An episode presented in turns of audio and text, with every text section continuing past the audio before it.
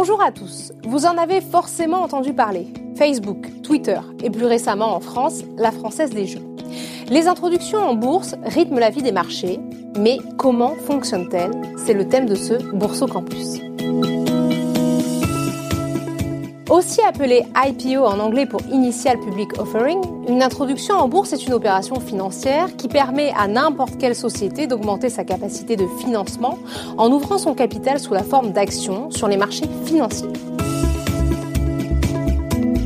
Quand une société cherche à accélérer son développement, elle peut directement emprunter auprès d'établissements financiers ou d'organismes de crédit, ou faire le choix de diversifier ses sources de financement en réalisant une introduction en bourse.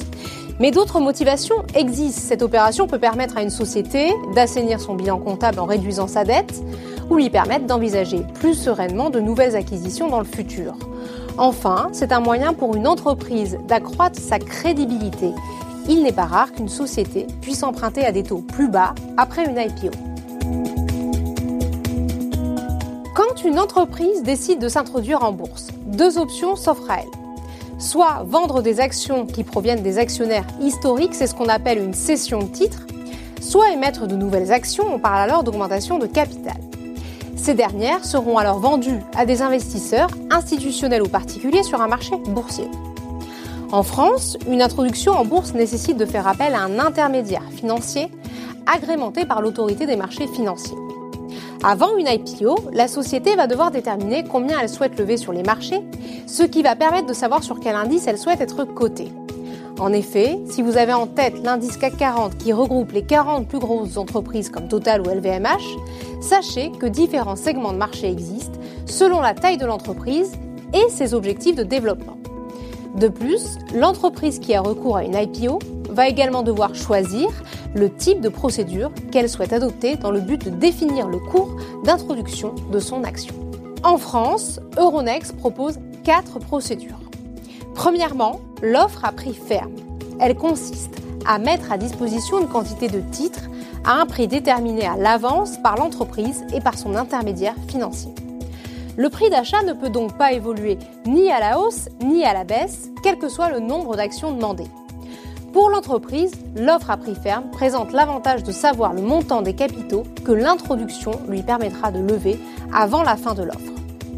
Les quantités d'actions demandées vont ensuite dépendre du taux de service, qui est le taux calculé pour répartir l'offre en fonction de la demande. Deuxièmement, l'offre à prix minimal. Comme son nom le suggère, elle comporte un prix minimal qui est retenu pour la vente des actions.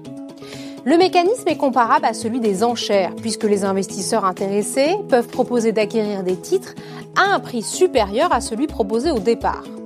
L'entreprise peut ensuite modifier le prix initial avec une condition, publier le prix final au moins deux jours avant la date de la première cotation. Troisièmement, l'offre à prix ouvert. À l'opposé de l'offre à prix ferme, la société propose ses actions dans une fourchette de prix, prix minimum et prix maximum, c'est ce qu'on appelle un prix ouvert. Les investisseurs vont ensuite acheter un certain nombre d'actions dans la fourchette fixée par la société. Le prix final sera ensuite déterminé en fonction des ordres d'achat et de la quantité de titres offerts. Il s'agit de la procédure la plus utilisée à ce jour. Enfin, terminons par la cotation directe, moins répandue.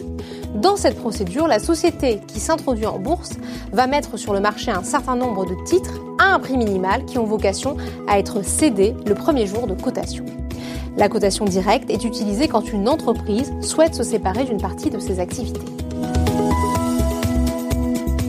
En France, l'autorité des marchés financiers, qui opère les contrôles de conformité, veille au respect de la réglementation et délivre les autorisations d'introduction en bourse. En choisissant d'être cotée, une entreprise accède à un marché réglementé. Elle est soumise à un certain nombre d'obligations, notamment en matière de communication. Elle devra ainsi rendre public régulièrement ses résultats financiers ainsi que toute information susceptible d'influer sur son cours de bourse. Voilà, c'est la fin de ce Bourse au Campus.